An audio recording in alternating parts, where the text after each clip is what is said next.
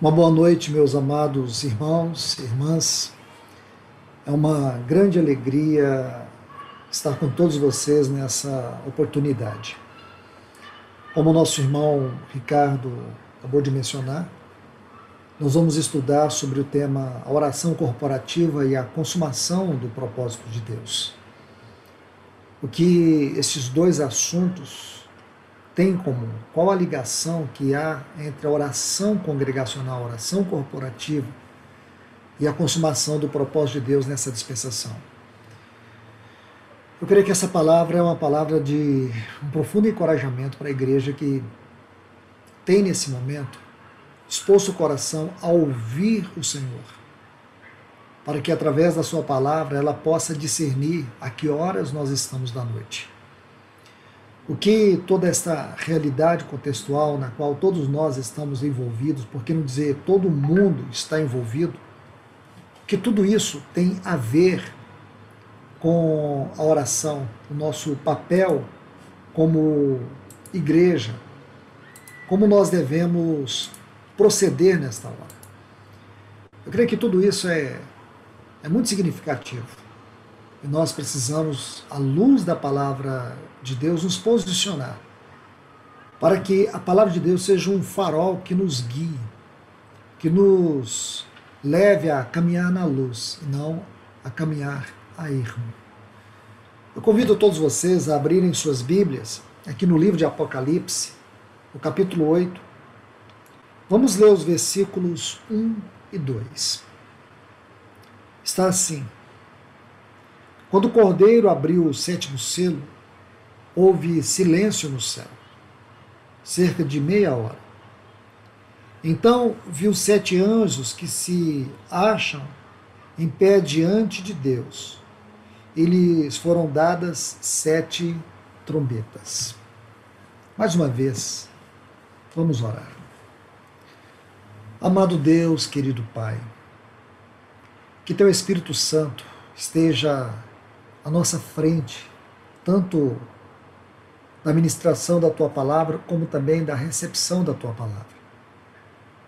Para que o inimigo não venha nos distrair, para que a nossa mente possa se aquietar e venhamos dispor o nosso coração para te ouvir nesta hora.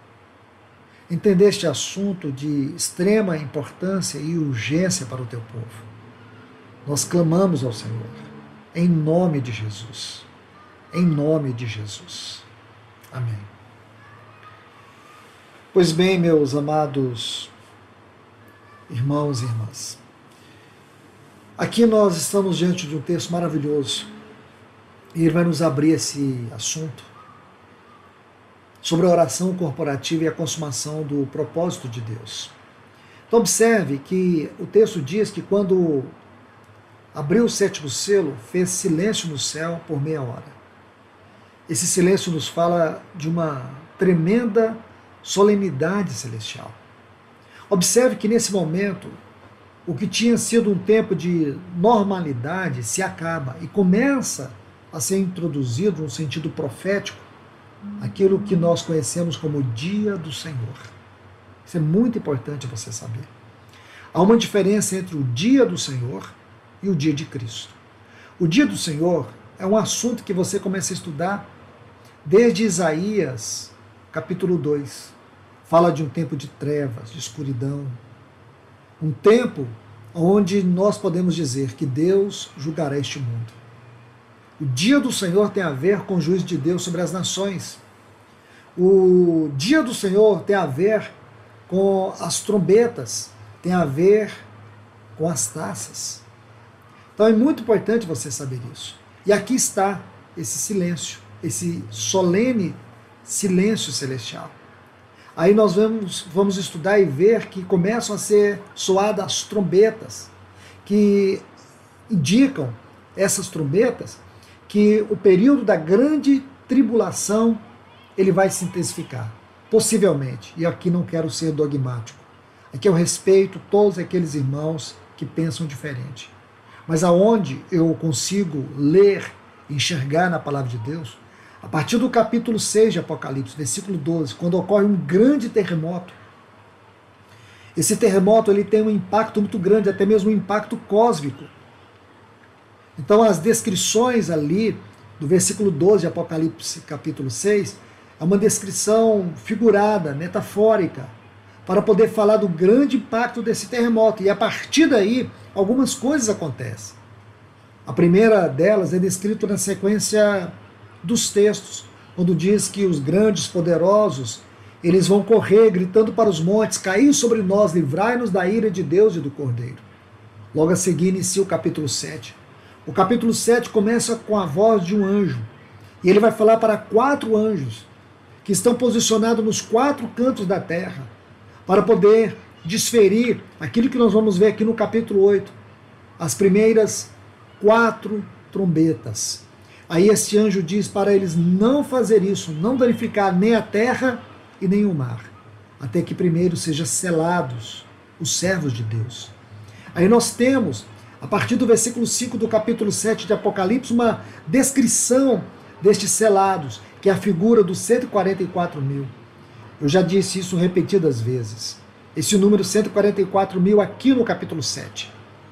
Ele é um número profeticamente representativo. Então, meus irmãos, voltemos aqui para esse capítulo 8 para que nós entendamos o que significa este silêncio antes do julgamento. Se você observar na palavra de Deus e lendo o livro de Apocalipse, você vai ver, até aqui Deus tinha em sua longanimidade e paciência suportada a perversidade do homem. Isso eu estou falando dentro do contexto do Apocalipse. Mas agora, ele vai derramar o seu juízo sobre toda a impiedade humana todos aqueles que têm desprezado a graça de Deus em seu Filho. Os seres celestiais, é o que podemos perceber nesse capítulo 8, eles se deram conta da terrível manifestação do juízo de Deus. E aí, observe que Deus, nosso bendito Pai, ele um dia vai colocar todas as coisas debaixo dos pés do seu filho. Porém, antes disso, ele vai julgar o mundo. Ele vai julgar as nações. A ideia que me vem à mente é que dentro que é dentro deste contexto das trombetas. E aí nós temos esse silêncio, aí nós vemos a mudança de dispensação. Que nós vamos sair dessa dispensação e entraremos para a próxima dispensação, que é a dispensação do reino. Então essa dispensação, que é conhecida como a dispensação da graça, vai chegar ao fim com o juízo de Deus sobre as nações. O juízo começa com as trombetas e se consumará com as taças. Porque as sete taças, as sete taças é a consumação das trombetas. Porque as trombetas é o cumprimento parcial e as taças é o cumprimento final do juízo de Deus sobre as nações. Agora, o detalhe que eu quero chamar a sua atenção é que quando chega o momento da ira de Deus, da ira do Cordeiro, descrito por João aqui, no capítulo 6 de Apocalipse, versículo 16, Aí nós vemos este silêncio que toma conta de todo o ambiente celestial. O juízo se iniciará. Por isso, essa meia hora deve chamar a nossa atenção. Deixe-me fazer a leitura até o versículo 3. Diz que quando o cordeiro abriu o sétimo selo, houve silêncio no céu por cerca de meia hora. Aí João diz: Então vi sete anjos que se acham em pé diante de Deus eles foram dadas sete trombetas. Aí diz assim: veio outro anjo, ficou em pé junto ao altar com um incensário, incensário de ouro, e foi-lhe dado muito incenso para oferecê-lo com as orações de todos os santos sobre o altar de ouro que se acha diante do trono. Interessante isso, irmãos. Porque aqui nós vamos perceber que antes, antes dessas trombetas, nós vemos um movimento de oração. E é um movimento congregacional. Percebe isso? É um movimento congregacional. Aqui eu quero inserir um outro texto. Daniel, capítulo 9. Vamos ler apenas, neste capítulo 9 de Daniel, três versículos, para que possamos dar continuidade e ver todo este quadro. Daniel capítulo 9, versículos 1 a 3, diz assim: No primeiro ano de Dário, filho de Assuero, da linhagem dos Medos, o qual foi constituído rei sobre o reino dos caldeus, no primeiro ano do seu reinado, eu, Daniel, entendi pelos livros que o número de anos de que falava o Senhor ao profeta Jeremias, que haviam de durar as assolações de Jerusalém, era de 70 anos. Aí o versículo 13 ele diz: Voltei o rosto ao Senhor Deus para o buscar com oração e súplicas, com jejum, pano de saco e cinza. Observe o quanto isso é interessante.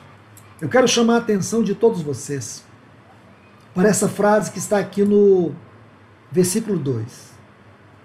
Eu entendi pelos livros. É aqui que nós devemos repousar a nossa mente, o nosso coração. Meus irmãos e irmãs, quando Daniel entendeu pelos livros sobre o cumprimento da profecia que foi dita por Jeremias sobre a assolação, sobre o juízo de Deus contra Jerusalém, e que esse cativeiro duraria 70 anos, ele rogou a Deus, ele orou. Se você vê o capítulo 9, ele é dividido em duas partes, o capítulo 9 de Daniel. A primeira parte é a oração, a segunda parte é a resposta. Então, quando você estuda a resposta de Deus à oração de Daniel, a resposta de Deus, ela foi muito maior muito mais abrangente, porque quando Daniel fez aquela oração, a resposta de Deus abrangia não apenas aquele tempo, mas a consumação do propósito de Deus. É só você ler Daniel capítulo 9, versículo 24. Então, observe, quando Daniel entendeu pelo livro que era o tempo de Deus cumprir aquelas profecias, o que ele fez? Ele voltou a sua face para orar. Amados irmãos e irmãs, se você estuda, você vai descobrir que a Bíblia tem 31 mil, alguns dizem 124, um pouco a mais, um pouco a menos, dependendo da, do idioma, dependendo da, de algumas versões. Mas a Bíblia tem mais de 31 mil versículos. E você vai descobrir que 8.352 versículos na Bíblia fazem referência a profecias. Existem na Bíblia 1.817 profecias. Dessas 1.817 profecias, existem 600 eventos principais. E desses 600 eventos principais, faltam em torno de 20 profecias para se cumprir. Escute o que eu estou te falando. Faltam 20 profecias para se cumprir. Então, meus irmãos e irmãs, como nós sabendo de tudo isso, nós não devemos buscar um caminho no Senhor em oração, como nós vemos aqui em Apocalipse capítulo 20, como nós vemos aqui em Daniel capítulo 9. Como o inimigo tem distraído a igreja e tem roubado dela essa comunhão da oração. Como nós temos nos perdido no assunto oração. Não estou falando de oração de maneira pessoal, estou falando da oração corporativa, da oração congregacional, da oração que tem a ver com as demandas de Deus, que tem a ver com o propósito de Deus. Como a igreja não tem aprendido esse caminho. Como nós temos desprezado a oração congregacional. Estamos vivendo uma das fases mais difíceis da nossa geração. Isso eu falo de maneira global. E como igreja, uma, uma, uma igreja que tem ouvido falar do Senhor, da sua volta, uma igreja que tem, falar, tem ouvido falar de propósito eterno, de reino, tribunal de Cristo, era vindoura, eternidade. Como a igreja, num momento como esse, pode estar perdida na sua vocação? Amados irmãos e irmãs, nós não temos o direito de sermos ignorantes. Quando você se volta para a palavra de Deus, você é desafiado a esta oração. E não falo da oração pessoal, falo da oração congregacional. É isso que está faltando em muitas localidades. Porque muitos não têm compreendido isso, o peso. E, e o difícil é os irmãos não compreenderem o que é oração corporativa. Quando se reúnem não sabe o que orar, cada um traz sua caixinha de oração e abre no meio da reunião e fala o que quer falar. Nós não compreendemos que Deus tem a sua mente para se revelar numa oração corporativa. Essa oração tem muito a ver, não é com o que nós queremos falar, é com falar de Deus. É com os movimentos de Deus na terra. É com a consumação da sua da sua palavra em relação a essa dispensação. Se você olha sobre essas 20 profecias, eu vou citar algumas aqui, talvez um pouco a mais do que eu vou citar, mas eu vou citar as últimas 20, 20 profecias que eu acredito que estão faltando. A primeira dessas profecias que está faltando é a grande apostasia. E eu creio que essa nós já estamos vivendo ela. Mateus 24, 12, que fala sobre o amor esfriar de quase todos. 2 Tessalonicenses capítulo 2, versículos 1 a 3. Quando Paulo exorta os irmãos, quando eles pensavam lá em Tessalônica que havia chegado o dia do Senhor, aí Paulo diz que eles não poderiam ser enganados, que ninguém os enganasse, porque isso não aconteceria sem que primeiro viesse a apostasia e seja e fosse manifestado o homem da iniquidade, o filho da perdição. Esta é a primeira profecia, nós estamos dentro dela. Escute, irmãos, nós estamos dentro dela. E aqui nós vamos para a segunda. Qual a segunda profecia que falta se cumprir? Esta está lá em Apocalipse capítulo 6, versículo 12, aquilo que eu citei, um grande terremoto. A Bíblia diz que vai haver um grande terremoto. Vai ser no sexto selo. Esse grande terremoto diz que o sol vai se tornar negro como um saco de crina, a lua toda como sangue, o céu vai se enrolar como um pergaminho, a linguagem é metafórica. Mas esta é a segunda profecia, um grande terremoto. A terceira profecia é o selo de Deus sobre a sua igreja, que eu também citei em Apocalipse capítulo 7, versículos 2 a 4. Depois, nós temos a quarta profecia, que é o surgimento do anticristo. Está lá no capítulo 13 de Apocalipse, versículos 3 a 11. A quinta profecia é a primeira trombeta. Nessa primeira trombeta, fala que vai haver uma chuva de granizo. A palavra lessaraiva é o mesmo texto, ou o mesmo termo no grego. Você pode estudar esse assunto com Êxodo, capítulo 9, os versículos 23 a 28. Porque aconteceu também lá na terra do Egito, quando Deus, antes de tirar o seu povo do Egito, ele enviou essa chuva de granizo, porém ele guardou o seu povo. A sexta trombeta que falta para se cumprir, a sexta profecia, aliás, que falta para se cumprir, é a segunda trombeta. Aí fala de um grande asteroide que vai cair sobre a Terra. Fala que esse grande asteroide ardendo em chamas foi atirado ao mar, não à terra, ao mar. Aí está a sexta profecia que falta para se cumprir, a sétima profecia é a terceira trombeta. Apocalipse capítulo 8, versículos 10 e 11. Também fala de uma grande estrela. A palavra aqui é aster, da onde vem a palavra asteroide. E essa grande é, profecia, ela vai ocorrer e diz que a terça parte das águas vão se tornar amargas, vai cair sobre as fontes das águas. Esta é a sétima profecia que falta para se cumprir. A oitava profecia está na quarta trombeta. Apocalipse capítulo 8, versículos 12 e 13. Diz que vai haver um grande eclipse que vai colocar todo este mundo em densas trevas. A nona profecia está lá em Ezequiel capítulo 37, versículos 16 a 22. É o repatriamento do povo de Israel. Isso vai acontecer. A décima profecia é o primeiro ai, é a quinta trombeta. Apocalipse capítulo 9, versículos 1 a 5. Aí diz que vai ocorrer que o anjo vai tocar, o quinto anjo vai tocar a trombeta. Aí vai ter uma estrela caída do céu. Foi dada a chave do poço do abismo.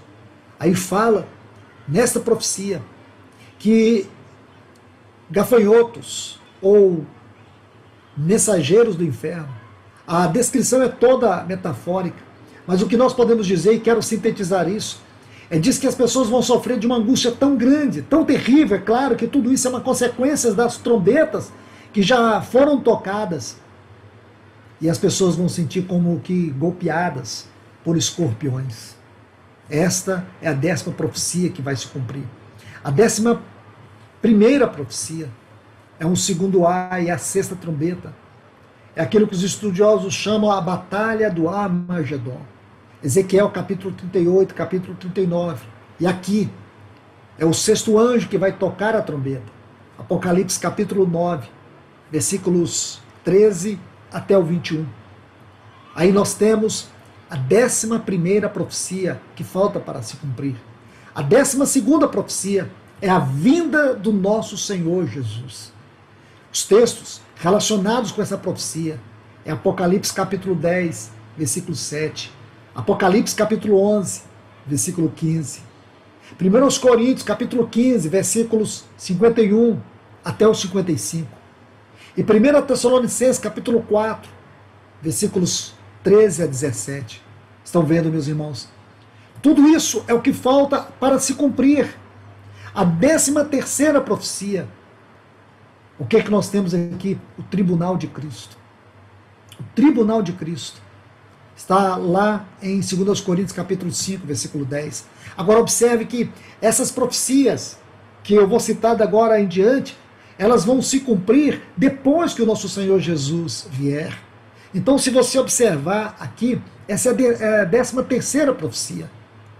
Significa que até a vinda do Senhor Jesus, nós temos 11 profecias para se cumprir.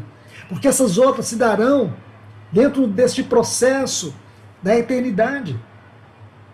Ou, por que não dizer, a primeira fase da eternidade, que será o reino e depois a eternidade plena, com o novo céu e a nova terra. Então, aqui eu quero citar mais uma profecia, e ela pode até ser é, é inserida antes, mas não estou colocando tudo aqui em ordem cronológica. A 14 profecia, ela está lá em Apocalipse capítulo 11, os versículos 1 a 12. São as duas testemunhas. Possivelmente, essa 14 profecia, ela pode ser colocada antes da vinda do Senhor, com certeza. Por quê? Alguns irmãos acreditam que a igreja não vai passar pela grande tribulação. Como eu disse, eu respeito. Respeito mesmo. Se você me perguntar se isso está certo, está errado, irmãos, o que eu tenho é respeito pelos irmãos que pensam assim. Então, deixe-me colocar algo com muito cuidado aqui. Particularmente, eu creio que nós vamos passar pela grande tribulação. Se vamos passar até o fim, eu não sei. Eu não sei. Se o Senhor vai nos tirar no meio, também não sei. Eu sei que nós estaremos aqui em uma fase da grande tribulação. Se é toda, se é parcial, eu não sei. Por isso está aqui essas duas testemunhas. Por quê? Porque se a igreja ela é retirada daqui no meio da grande tribulação e ela vai passar pelo tribunal de Cristo, essas duas testemunhas, elas estarão aqui. Aí depois nós temos a 15 profecia, que são as sete taças. É todo o capítulo 16 do livro de Apocalipse. E se você observar, as sete taças, elas são o cumprimento final das sete trombetas. Então, quando você abre a Bíblia em Apocalipse, capítulo 16, versículo 2, quando diz assim: saiu o primeiro anjo. Aí você tem que ler isso com Apocalipse, capítulo 8, versículo 7. O primeiro anjo aqui derramou a sua taça. Aí vai falar sobre os homens portadores da marca da besta. Para você entender essa marca da besta, você tem que ler Apocalipse capítulo 6, versículo 16, capítulo 11, versículo 18, capítulo é, 19, versículo 20. E os adoradores da imagem da besta. Aí tem que ler capítulo 13, versículo 4, versículo 8, versículo 12, versículo 15, depois capítulo 14, versículo 9, versículo 11, depois capítulo 19, versículo 20, e depois capítulo 20, versículo 24. Essa taça é para consumar as trombetas. Aqui nós temos que ver a primeira trombeta. Aí diz que o segundo anjo derramou a sua taça. Aí você tem que ler você tem que ler essas, é, Apocalipse 8.8. Porque você vai ver que ela está relacionada com a segunda trombeta. A terceira taça está relacionada com a terceira trombeta. Apocalipse 8 e o versículo 10. Então, você fazendo essa relação, você vai entender aqui essas sete taças. Então, vamos mais. A décima sexta profecia diz que haverá dois grandes terremotos. Por isso que, se alguns irmãos, eu coloquei com muito cuidado ali a vinda do nosso Senhor Jesus, sendo a décima segunda, a décima segunda profecia que falta para se cumprir. Mas a ordem cronológica aqui, irmãos, elas não podem, ela não pode ser tomada de maneira dogmática. E nem pense fazer isso. Esteja muito em paz. Apenas saiba que essas profecias são elas que faltam para se cumprir. Então nós temos a 16 profecia, os dois grandes terremotos. Dois grandes terremotos. O primeiro está em Apocalipse capítulo 11, versículo 13. Ocorre em Jerusalém, lá no segundo ai. O segundo grande terremoto está no capítulo 16, versículo 18. Diz o texto que é um terremoto tão grande como nunca houve. Está lá na sete, sétima taça. E vai ocorrer na região do Iraque, porque cita ali Babilônia. Babilônia, antigamente, é a região do Iraque hoje. Então, esta é a décima sexta. A décima sétima profecia é a prisão de Satanás por mil anos. Apocalipse capítulo 20, versículos 1 a 3. A décima oitava profecia, o reino milenar de Cristo. Apocalipse capítulo 20, os versículos 5 e 6. Aí vamos para a 19 profecia, o final do reino milenar. Aí nós temos nessa 19 a insurreição global, quando Satanás será solto. Isso está lá em Apocalipse capítulo 20, versículos 7 a 10. Aí ele vai sair para enganar as nações, para poder levantar as nações contra a cidade santa, Aí, novamente, vem a vigésima profecia e fecha todo esse cano profético, que é a ressurreição, do, a ressurreição dos mortos e o julgamento do trono branco. Então, essas são as 20 profecias. Então, meus irmãos e irmãs, quando você tem na palavra de Deus toda essa compreensão, será que é o nosso papel ficar olhando o jornal para que nós tomemos uma posição segundo os governos deste mundo? Será que nós vamos ficar aguardando uma, um novo líder político que venha resolver a nossa situação econômica, a nossa, a nossa, a nossa situação social? Será que nós estamos esperando uma grande revolução política no mundo?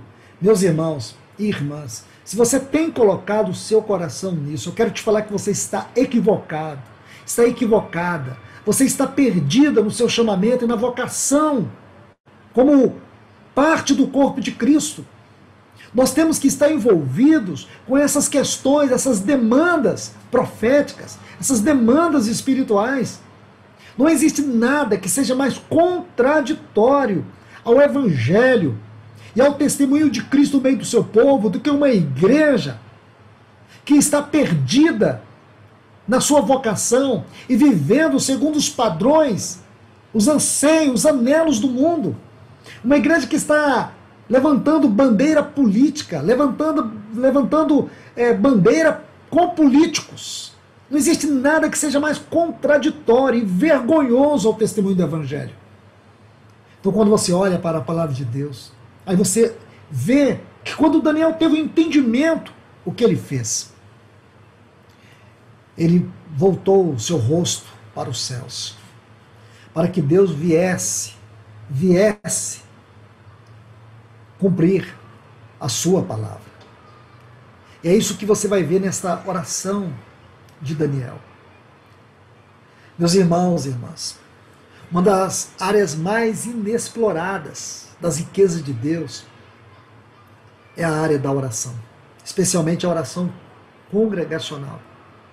Quando você vai para o livro de Atos, onde você tem a igreja primitiva, você vai ver que a oração congregacional Era algo comum, era algo natural dentro do contexto da igreja primitiva. Se você observar, existe em torno de 16 citações de oração no livro de Atos. 16. Atos 1, 24. É onde inicia. Quando eles oram para poder dire pedir direção a Deus sobre aquele que deveria cumprir o encargo apostólico no, naquele espaço deixado por Judas. No capítulo 4, versículo 24 e 25, quando eles ouviram o testemunho dos apóstolos que haviam sido libertos, eles unânimes levantaram a voz a Deus e rogaram a Deus por conta da, da perseguição dos gentios, porque ele sentiu que estava tendo oposição para que o evangelho não fosse pregado por meio dos apóstolos. No capítulo 6, versículo 6, eles apresentaram ali, diante dos apóstolos, aqueles que deveriam servir na mesa, na diaconia da igreja. O que eles fizeram? Eles oraram e puseram as mãos, porque tudo tinha que ser resolvido na base da oração. Capítulo 8, versículo 15, quando o evangelho chegou em Samaria, e ali eles enviaram Pedro e João. O que, que aconteceu? Novamente, tudo isso foi acompanhado pela oração. E a Bíblia diz que quando eles chegaram lá, eles oraram para aqueles de Samaria, para que eles também pudessem receber o dom do Espírito Santo.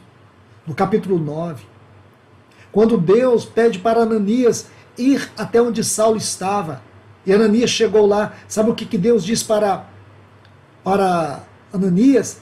Diz que ele estava na casa de um homem chamado Judas. E ele estava orando.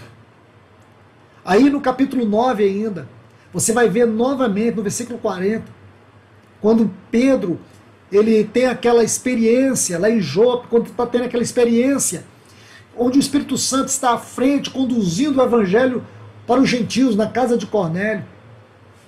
A Bíblia diz que depois que aqueles homens chegam até Pedro, Pedro pede para ele sair e ele põe de joelho, ele curva de joelho, ele ora.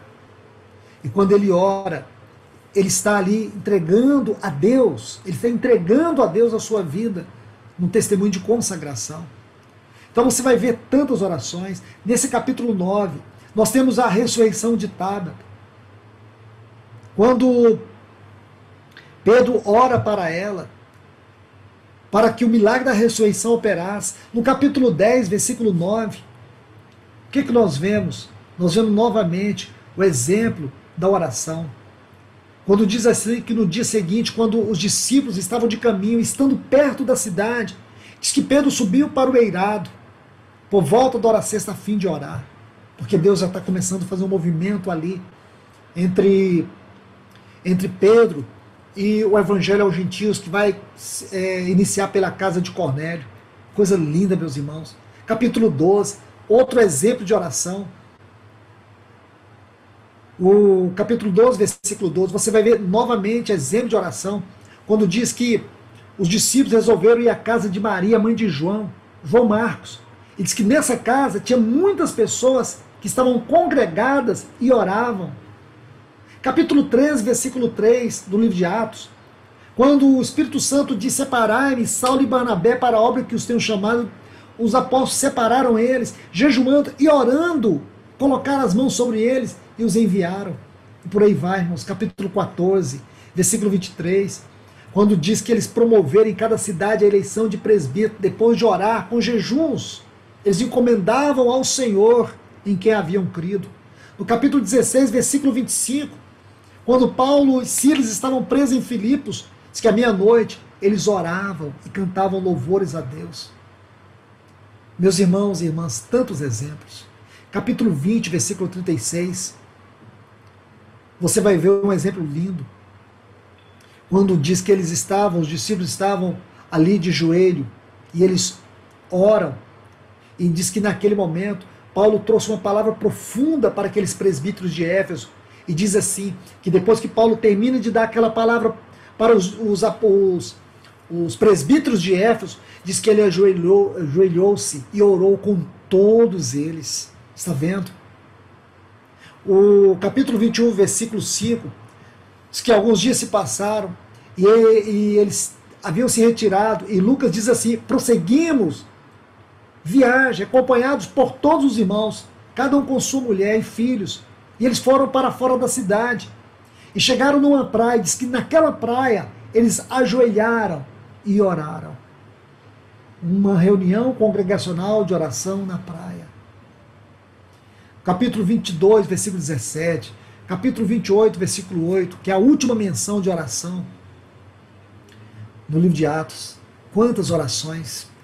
Ah, é, este livro de Atos é um livro onde essa tônica é muito forte, a tônica da oração, a grande ênfase na oração é muito grande no livro de Atos.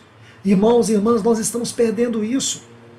O inimigo está nos enganando, nos seduzindo com tantas programações, com tantas coisas que nós julgamos que é importante e aquilo que é essencial para o nosso testemunho, para a nossa vocação, para o nosso caminhar, para o nosso viver espiritual.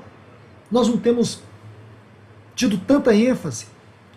Nós conseguimos organizar qualquer reunião, dependendo se for um churrasco, se for um piquenique, qualquer lugar vai ser pequeno. Mas quando se trata de, da oração, qualquer lugar é muito grande. Amados irmãos e irmãs, algo interessante. Havia uma grande diferença entre Jesus e seus discípulos. O segredo era simples era a vida de oração. O segredo era a vida de oração do nosso Senhor. Era isso que o diferenciava dos discípulos, da sua humanidade, quando esteve aqui na terra. Ele orava e tinha poder. Os discípulos, eles não oraram. E eram tão frágeis, tão fracos. E esse grande segredo é o que nosso Senhor vai compartilhar com eles. Então, lá em Lucas, no capítulo 11, versículo 1, Diz assim que de uma certa feita estava Jesus orando em certo lugar. E quando terminou, um dos seus discípulos chega até ele e diz assim: Senhor, ensina-nos a orar. Então você vai ver que um dos modelos que o Senhor Jesus, ele coloca aqui, modelo como princípio, é a oração do, do Pai Nosso. Então pediram ao Senhor Jesus que dividisse com eles aquele segredo. Senhor, ensina-nos a orar. E ele lhes ensinou a oração do Pai Nosso, que poderia ser chamada a oração do discípulo. Ela é a essência da oração correta. E por quê? Porque se você observar a oração do Pai Nosso, essa oração se divide em duas grandes partes: o lado de Deus e o lado do homem. Então, o lado de Deus, nós podemos chamar as demandas de Deus. Pai Nosso, teu nome, teu reino, tua vontade. E o nosso lado? Dá-nos, perdoa-nos, não nos deixe e livra-nos. Então aqui nós temos duas partes. Essas duas partes podem ser resumidas assim: nosso Pai, seu nome, seu rei. É a parte de Deus. E a nossa parte é Ele nos dá, Ele nos perdoa, Ele nos livra. Aqui, meus irmãos, é que consiste esse segredo para a gente unir Aquilo que nós lemos em Apocalipse é aquilo que nós lemos em Daniel. Observe bem isso que eu quero te mostrar. Porque a oração do Pai Nosso não é um modelo que você tem que memorizar, mas são os princípios que você precisa considerar. Porque aqui nós temos a parte de Deus e a nossa parte. Primeiro nós temos que estar alinhado com Deus. Em quê? Na paternidade, no poder do seu nome, e nos assuntos do seu reino. A primeira questão aqui é a paternidade. Deus é Pai. Essa é a consciência suprema da oração. Deus é Pai, a paternidade de Deus. Se nós não estivermos envolvidos com essa paternidade divina, nós nunca saberemos o que é oração. Então, Deus é nosso Pai, segundo o seu nome. O que é o nome de Deus? Não é um testemunho tão supremo, tão grandioso, da majestade de Deus para a sua igreja, como o seu nome. Porque o nome de Deus é o seu testemunho. O nome de Deus é algo sagrado. Quando o povo de Israel, se você estuda o nome de Deus a partir da história do povo judeu, você vai ver que, primeiro, eles tinha uma maneira impronunciável para se referir a Deus, que era aquele tetragrama antigo. Depois você vai perceber que com o passar dos anos da história, eles chamavam Deus por diversos nomes. Há mais de 70 nomes. E por quê? Porque cada nome de Deus tinha a ver com uma manifestação do caráter de Deus. As manifestações de Deus, suas ações em relação ao seu povo, tinha algo do seu nome ali. Então ele chamava Jeová Nissi, o Senhor é a nossa bandeira, Jeová Rafá, o Senhor é a nossa cura. Cada nome, Jeová o Senhor nossa justiça, cada um desses nomes tinha a ver com o caráter de Deus, com as manifestações de Deus. Então o nome de Deus tem a ver com tudo isso para nós. Seu testemunho, sua presença, seu caráter. Se nós não estamos envolvidos com isso, irmãos, não são coisas pequenas. Nós não temos tempo para meditar nesse primeiro ponto, que é o alinhamento. Nós estamos alinhados com a paternidade de Deus, nós estamos alinhados com o testemunho do nome de Deus, nós estamos alinhados com o reino de Deus. O que, que nós buscamos nesse mundo? É triste. E digo isso com muita tristeza no meu coração. Mas a igreja desse tempo não aprecia a volta do Senhor. Grande parte dos irmãos não apreciam, não estão comprometidos, não estão envolvidos. Falam de maneira retórica. Maranata para eles é, é apenas um chavão de retórica, não é um compromisso. Não se consagram para isso, não estão envolvidos com isso. A questão do reino. A questão do reino é algo sério para nós. E se nós não entendermos isso, não compreendermos isso, nós estamos equivocados na nossa fé, na nossa espiritualidade. Então, nosso Pai, seu nome, seu reino. Estude os evangelhos e você verá que Jesus tratou, abordou, ensinou mais sobre o reino do que sobre qualquer outro tema sagrado. Então, aqui está Primeiro nós temos que ter esse alinhamento com o Pai, com o nome, com o reino. Aí depois nós temos o resultado. Ele nos dá, ele nos perdoa, ele nos livra. Nós queremos que Deus nos dê, nós queremos que Deus nos perdoa, nós queremos que Deus nos livra, mas nós não temos comprometimento com o Pai, com o seu nome, com o seu reino. Essas duas partes aqui, o alinhamento e o comprometimento, ou o comprometimento e o resultado, são as batidas alternadas do coração da oração do Pai Nosso.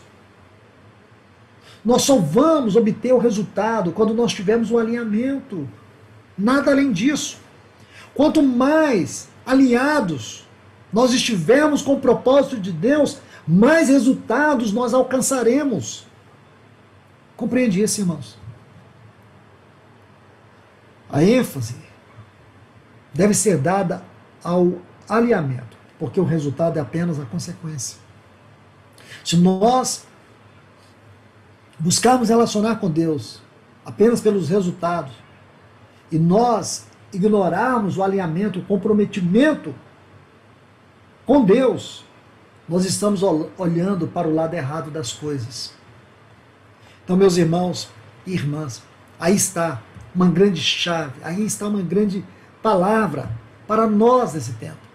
Aí você começa a juntar essas, essas duas passagens, Apocalipse capítulo 8, Apocalipse capítulo 8 e Daniel capítulo 9. Aí você vai ver como tudo isso muda o nosso conceito de oração congregacional. Quando nós juntarmos, como está ali em Mateus capítulo 18, versículo 18, que for ligado na terra, terá sido ligado nos céus. O que for desligado na terra terá sido desligado nos céus. A ação dos céus vai ser vai ser governada pelas ações da terra. Mas como assim? Quando a igreja compreendeu o caminho do trono, a conexão com o trono na oração, o envolvimento com as demandas de Deus. Não uma igreja medíocre, que está envolvida com aquilo que Deus não está envolvido. Uma igreja que simplesmente quer conforto, quer um travesseiro para esse mundo, não que é a espada do Espírito. Meus irmãos, que o Senhor nos ajude, que o Senhor abra os nossos olhos, que nós não vamos nos perder nessa hora, que nós não venhamos caminhar a ermo, sem direção, sem foco, ou com o foco errado, com o foco nos resultados e não no comprometimento com Deus.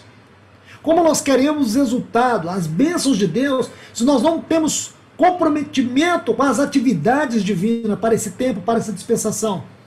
Como nós podemos dizer que realmente estamos vivendo de maneira integral a realidade da igreja, se nós não estamos comprometidos com o cumprimento da profecia? Você já percebeu, irmãos, irmãs, como a igreja ela é divorciada dos escritos proféticos? Se tem uma área que a igreja é ignorante, confusa, é na área das profecias. E eu falo isso com muito respeito, temor a Deus também. Para que você se desperte. Meus irmãos, nós precisamos nos alinhar. Nós não podemos ficar fora desse movimento de Deus nesse tempo, nesta hora. Como é possível chegar um momento que nós chegamos, ver tudo o que está acontecendo e ficar apáticos, ficar escondendo. A primeira questão que o Senhor deseja restaurar na igreja agora é o lugar da Sua palavra, o ministério da palavra. E também a necessidade urgente da oração congregacional. Eu não estou invertendo aqui os quatro fundamentos de Atos, capítulo 2, versículo 42. Mas lembre-se que ali começa com a oração e termina com a palavra. E entre a oração e a palavra tem dois fundamentos: a comunhão e o partir do pão. Então, se você vê a comunhão e o partir do pão, são dois movimentos especiais no sentido prático da vida da igreja. Porém, a palavra e a oração é ministério. Compreende? A palavra, doutrina dos apóstolos e as orações. E eles perseveraram unânimes na doutrina dos apóstolos, na comunhão, no partir do pão, nas orações. A, a doutrina dos apóstolos, que é o ministério da palavra, e as orações, ministério. Ministério. Mas quando você olha a questão da comunhão e da mesa do Senhor, são questões práticas, devocionais, da nossa vida uns com os outros da nossa vida uns com os outros diante do Senhor, em devoção, em adoração, em serviço mútuo. Porém, agora, ministério da palavra e oração tem a ver com o nosso chamamento celestial. Aqui é ministério. E é sobre isso que eu estou falando. Nós precisamos urgentemente pedir ao Senhor que resgate entre nós ministério da palavra.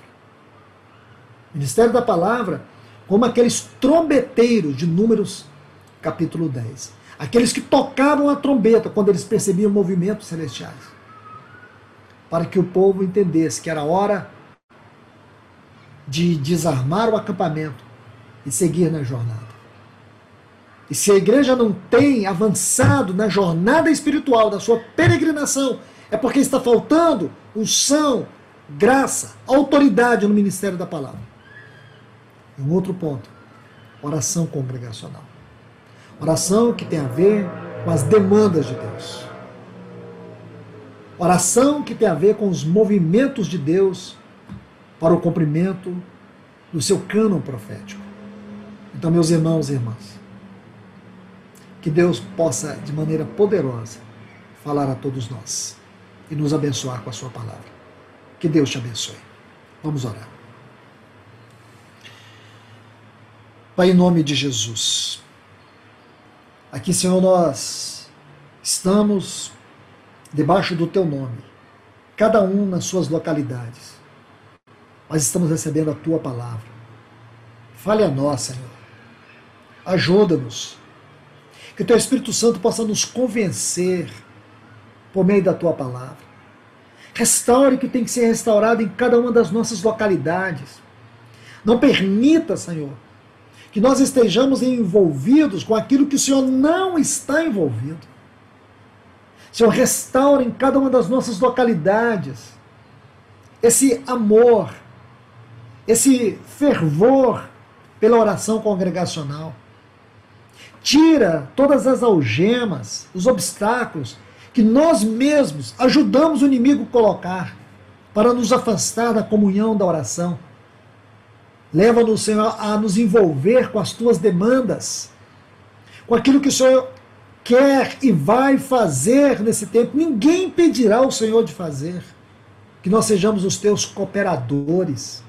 Como nós vimos ali no capítulo 8 de Apocalipse, aqueles santos que estão orando, que nós sejamos estes santos diante do Senhor para que as trombetas comecem a soar, para que nós venhamos cooperar para apressarmos a volta do teu filho.